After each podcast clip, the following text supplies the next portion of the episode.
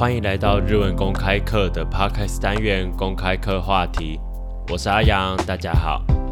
这个单元想要用闲聊的方式来跟大家一起谈谈最近啊，或者我自己想要聊的话题。当然，这些话题有尽量的跟日文或者跟日本有所相关。大家平常在用 Line 做工作上的联络的时候，会用什么样的语气呢？像阿阳我这么一个爱搞笑、爱耍白痴的人，在跟上司传 line 的时候，也不免会变得更拘谨一点。尤其台日文化的差异这件事情，身为台湾人的我，绝对是没有办法完全的掌握的。不确定传的文字是否会有一些语感上面细微的不同，而造成误解。这件事情会让我每次在按下送出键之前，都会多考虑几秒。语感，nuance。最近啊，日本在讨论传 line 的时候会不会加上句点。句点它的汉字写作句读点，呃，句点的句，然后读书的读，然后点点的那个点。kutoten。也可以简称叫马路，马路就是圆圈。年轻人觉得啊，就是如果 line 上面有句点的话，可能会有一种冷淡或者恐怖的感觉。冷淡，慈眉太恐怖，可爱。而中年人却觉得，嗯嗯，学长学姐们觉得。如果不加句点的话，怎么会知道话已经说完了呢？相较于中年人世代习惯用长篇文章的理解方式，年轻的世代更习惯用短文、用句子的方式来沟通。对于这个现象，节目的来宾、网友们也有各式各样的评论，配合年轻人的习惯。让他们在工作中不会因为这些小事情而感到压力。为何是我们要去配合年轻人的使用方式呢？反而是有些年轻人不知分寸，在公务讯息的时候使用长梯等对于朋友才会使用的话语或文字。如果这样就会觉得有压力的话，那传讯息的那一方才会更有压力吧？蠢爆了！那不如全部的联络事项我都打电话好了。句尾不加句点的人看起来像是头脑不灵光，因为从文字感觉不到语气。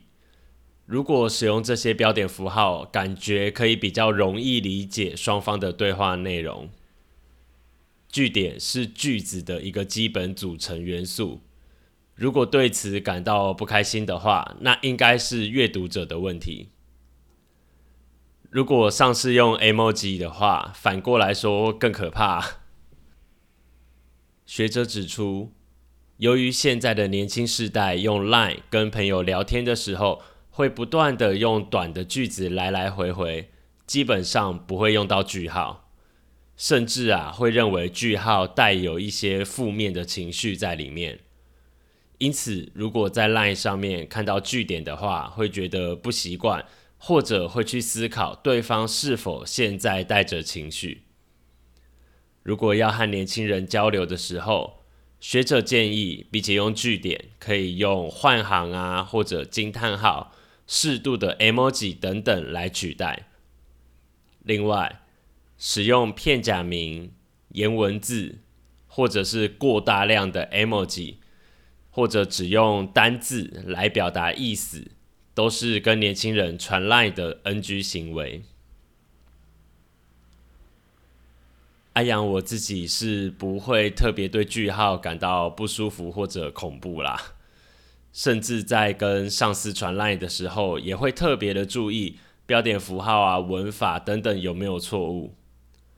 毕竟阿阳我也是快要步入中年的年龄。可能对于现在还在念大学的年轻人想法也没有那么了解。身为职场上的学长，可能也是要时常的去关心、去了解年轻人的想法。毕竟没有他们的话，事情也是没有办法顺畅的推动。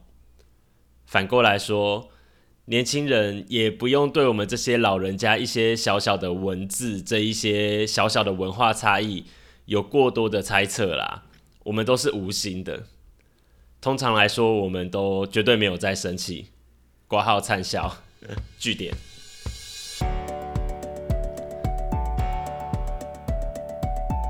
你自己在传赖的时候会使用句点吗？还是你会用 emoji 用贴图的方式呢？